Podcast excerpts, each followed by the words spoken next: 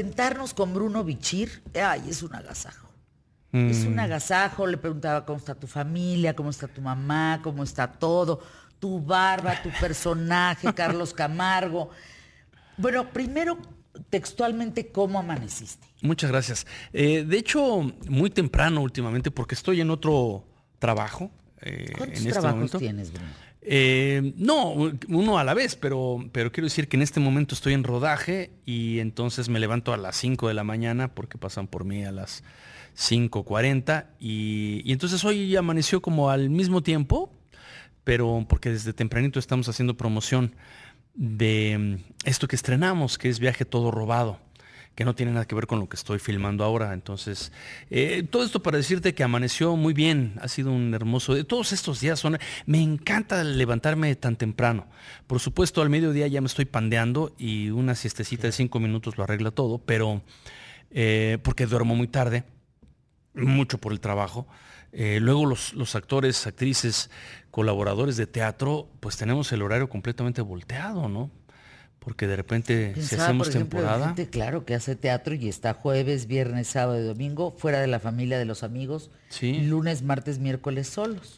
eh, más o Porque menos. la sí. familia tiene que estar trabajando. Bueno, porque- claro. ¿no? Porque los Sí. amigos salen Sí. a trabajar y porque ustedes descansan. Sí, yo la verdad es que Son no. ciclos. Sí, no, no soy muy. Y aparentemente creo que mi familia lo comparte. No somos muy. am, no somos precisamente sociales, ¿no? O sea, no, no andamos ahí en reuniones, fiestas, eh, salidas, ¿no? Luego muchos compañeras, compañeros, después de la función dicen, ¿y, y qué se va a armar? ¿A dónde vamos? Y uno dice, hoy no, a mi camita, ya. Sí, un- claro, no o dos nada. tacos y a dormir, ¿no? Pero. Pero básicamente por, por decisión personal, o sea, por, por costumbre, qué sé yo, no por otra cosa. Promueven mucho, esto me llama mucho la atención, promueven mucho el viaje todo pagado. Exacto. Recuerdo a Emilio Valles Vidrio, que nos acompaña aquí en, en, en ¿Qué tal Fernanda? Que algún día eh, pagó un viaje todo pagado, pues, valga la redundancia, y que siguió pagando por un No. de tiempo porque se acabó el No. viaje ya- y seguía cinco años después No. pagando el, el viaje todo pagado. No, no, Pero aquí no es viaje todo pagado. no, hubiera es- sido. Hubiera sido, pero es viaje todo robado. Sí, sí, porque, porque todo sale mal en esta, ¿Sabes en esta qué me aventura. acordé? El verano pasado, cerca de 900 alumnos Ajá. de diversas universidades, UP, eh, Anáhuac, etcétera, pagaron su famoso Eurotrip. ¿Ves que se va en Europa de viaje? Unas semanas. 900, och- 800 de ellos dormidos en las calles de Roma. ¿Cómo? porque la agencia era fake news No. y les llegaron No, todo. no, no, no, que La realidad qué la espanto. ficción. Sí, en este caso es viaje todo robado porque, porque mi personaje Carlos Camargo, que es jefe de una familia clase media, media, media, media, media, eh, se encuentra en su trabajo un fajazo de dinero que no sabe de dónde salió y decide saldar sus deudas y llevarse a la familia de shopping, no de viaje paradisiaco a una playa a ver los atardeceres o al bosque a, a No, no, a disfrutar de la naturaleza, a endeudarse más. Endeudarse más. Y entonces resulta que el, el dinero no era suficiente y, y de todas maneras todo se va complicando en el viaje. Es un viacrucis de esa familia, es una comedia, por supuesto, para toda la familia y para todos aquellos que en algún u otro momento hemos pensado en que el shopping es la onda.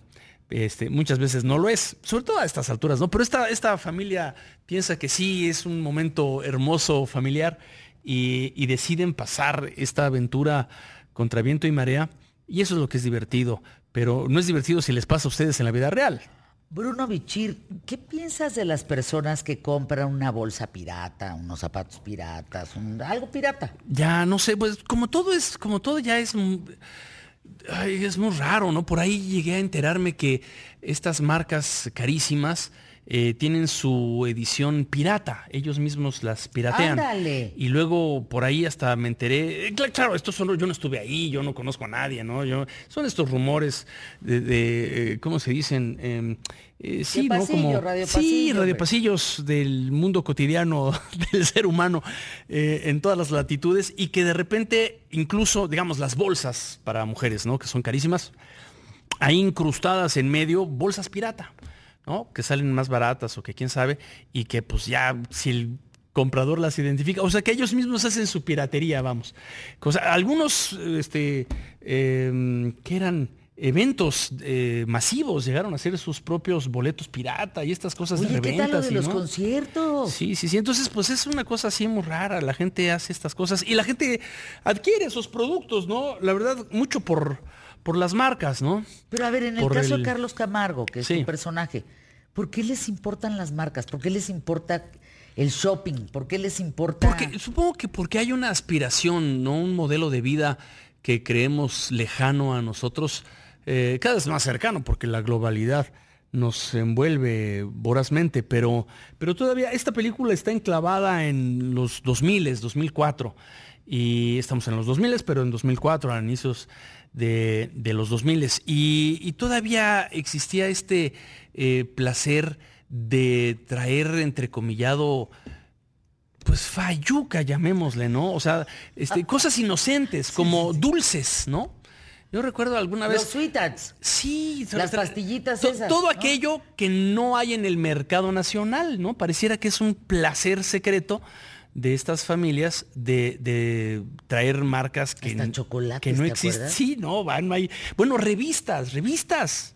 Así, revistas de lo que sea, un cómic que no es editado en, En en- México. en México, pues traerlo, entonces ya es, no sé, digno de estatus o digno de un tesoro que solamente ellos y sus amigos comparten. No tengo idea, pero Pero o ir a restaurantes, ¿no? Que no existen aquí y que pues aparentemente son más ricos. ¿Te acuerdas aquel furor que hubo con las hamburguesas cuando se abrió la primera cadena de estas hamburguesas? No, las filas, Era una cosa de locura y no era más que una... Eran de kilómetros. Era una hamburguesa. En el que sur además- de la Ciudad de México. Sí, que ni siquiera eran tan buenas, ¿no? No, No, son tan buenas, no, no, no, ni tan sanas, pero... Recuerdo perfecto Sí, las más sano un taco de filas. pastor, ¿no? Pero mm, sí, sí, pues hay este, esta sensación. Entonces, este retrato, las comedias, como, como se dice, son vicios y virtudes de una sociedad, ¿no? De una sociedad que no Ah, necesariamente es convulsa. Sí, no necesariamente está en, en- en decadencia, güey. No, es un momento ahí histórico. Luego, luego el cine de ficción, por ahí Godard eh, decía que el, el cine de ficción, digamos, el, la narrativa, eh, no el documental, sino la narrativa, era el mejor documental de una época, porque eso, nos gusta retratar lo que hemos pasado, ¿no? Como humanidad a través de la ficción, a través de historias que son fantasiosas o que personajes inexistentes o situaciones disparatadas. En este caso, por supuesto, todo se les junta a esta familia. O sea y- que la y eso es mejor lo- vacación resulta no ser. Y no estamos spoilando Sí. nada. No, pero fíjate, finalmente, y este es el placer de. Ay, mira, hasta, se- hasta se me va el- la silla. me vayas a caer, no, no, es no, que no, está no, en- no. en- en- en En el filo. En el filo de. en el filo del, de ¿qué tal, Fernanda? del- de qué tal. No, eh, ¿sabes qué? Eh, existe este placer de verdad, ¿no? De, de cometer una y otra vez estas. Vamos, la gente se endeuda constantemente de sus tarjetas. Y si ya se le ¿Qué ha llenaron. pasado? Alguna vez yo caí de incauto cuando era un jovencillo, que alguien en también, un centro comercial, llévese su tarjeta. Y yo, oh, sí, tengo 20 años, no tengo tarjeta, este es el momento. Y en a los tres días la llené. Sí. Y me pasé, como tú me decías, pasé pagando creo que, no sé, cinco años esa tarjeta infame, que yo decía, ¿qué es esto? ¿No? Esto es Porque un- sabes que una trampa. Es que nadie nos habla de esto. No, oye, oye, escuchaba eso en un programa de Nadie radio. nos habla de esto. A mí mi mamá, mi papá no me hablaban de que se pagaba la luz, el agua, el teléfono, la tesorería. El mundo real. El mundo real. Sí, no. Claro que no te hablan de eso. No, no, no. No sabes que tienes que pagar impuestos, no sabes que la tarjeta no te regalan el dinero, que lo te lo prestan Sí. y lo tienes que pagar. Sí, sí. Tenemos muy poca cultura en eso, ¿no? Sí, apenas es este, una tarjeta. Sí, pareciera que es tu mejor amigo que te va a prestar un dinero que nunca jamás no, vas a volver, ¿no?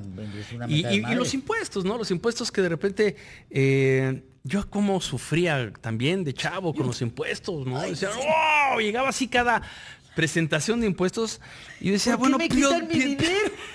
ya cuando uno aprendió que, que, pues es dinero que no es de uno, pues ya lo separas, ¿no? Pero, mm, wow, sí, sí, puede, puede, puede ser una pesadilla el mundo real. Y esto le pasa a la familia. sí. Arranca el estreno 31 de agosto. 31 de Es agosto. una comedia para todo Salas. el público. ¿Ocho mil? No, Chorromil. Ah, no sé, no sé, ocho 8 mil, no, a lo no mejor hay. hasta más. No, no hay 8 mil salas. En No, México. no tengo idea. Pero fíjate que hay una cadena de 4,500 cines que tiene, creo que hasta en eh, eh, Cinemex, Cinépolis. Cinépolis, tiene Sí. cines creo que hasta en Arabia Saudita. Entonces en, a lo I- mejor... en India. Sí, Alejandro tiene- Ramírez. Claro, tiene Sí, sí, sí. El salas. crecimiento, claro Entonces sí. no sé si vamos a salir fuera del país, pero sin duda en toda la República Mexicana. Que Y son se llama. Un viaje todo robado. Así es. Y, y, eh, me acompañan a Claudia Talancón. Adorada, es, ¿cómo es una está? actriz extraordinaria. Sí, es Eh, no la he visto desde que terminamos el rodaje hace aproximadamente un año. Eh, tú sabes, las películas se tardan más o menos un año en terminar de gestarse en su totalidad, Sí, pues de la música, la edición y todas las correcciones habidas y por haber para que la película quede impecable para las salas y cualquier plataforma o cualquier medio.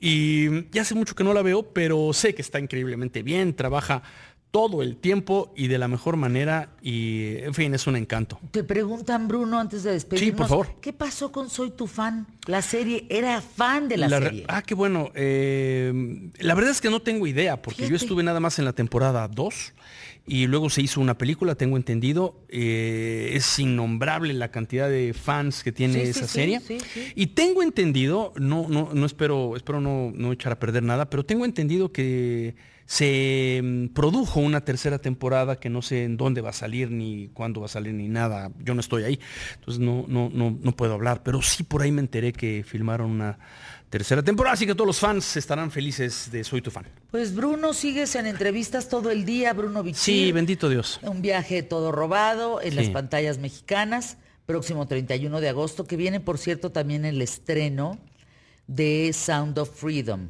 el próximo miércoles también. O sea que la cartelera va a estar entre esta comedia de Bruno y Ana Claudia Talancón y este golpe de realidad, que es la trata de personas, que es el tema que produce Verástegui. Tenemos buena cartelera ¿eh? para esta semana, para que vayamos Sí. a las dos opciones. Mañana estará por acá seguramente hablando de la otra película. Ah, qué Eh, alegría. también. Qué bueno que se produzca Claro, el cine muchísimo mexicano, y pues, que haya variedad para claro, todos. por supuesto, eso Sí. merecemos el público. Celebrando enormemente, ahora que lo mencionas y si me lo permites, la nueva Cineteca Nacional. Ándale, con eso regresamos, Está, no te vayas. mm, espérate, espérate. sí, sí. Estate, estate.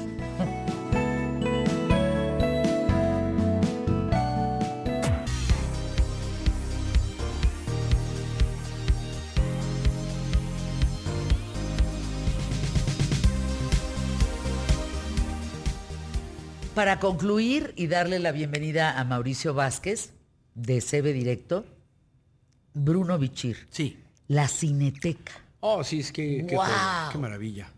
Que se rescate ese complejo cinematográfico que fue como el primero hace ya muchos años en su época de estos complejos nuevos donde todo se veía y se oía como Dios manda. Y, y qué bueno, porque ahí alguna vez estuvo la cineteca y se incendió en los ochentas.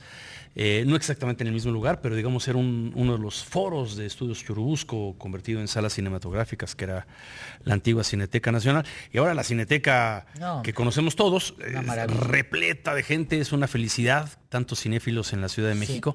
Y entonces qué alegría, y además con, con nombres emblemáticos de eh, cineastas. Básicamente creo, no, no he tenido oportunidad de ir, pero creo que actores, actrices de, de los de los setentas que hicieron un cine extraordinario. Por ahí sé que María Rojo, Ofelia Medina tienen su sala. Y no sé qué otros cineastas o, o actores, actrices Yo lo reciente que vi ahí fue Pinocho, Oh, de Guillermo Ya. del Toro.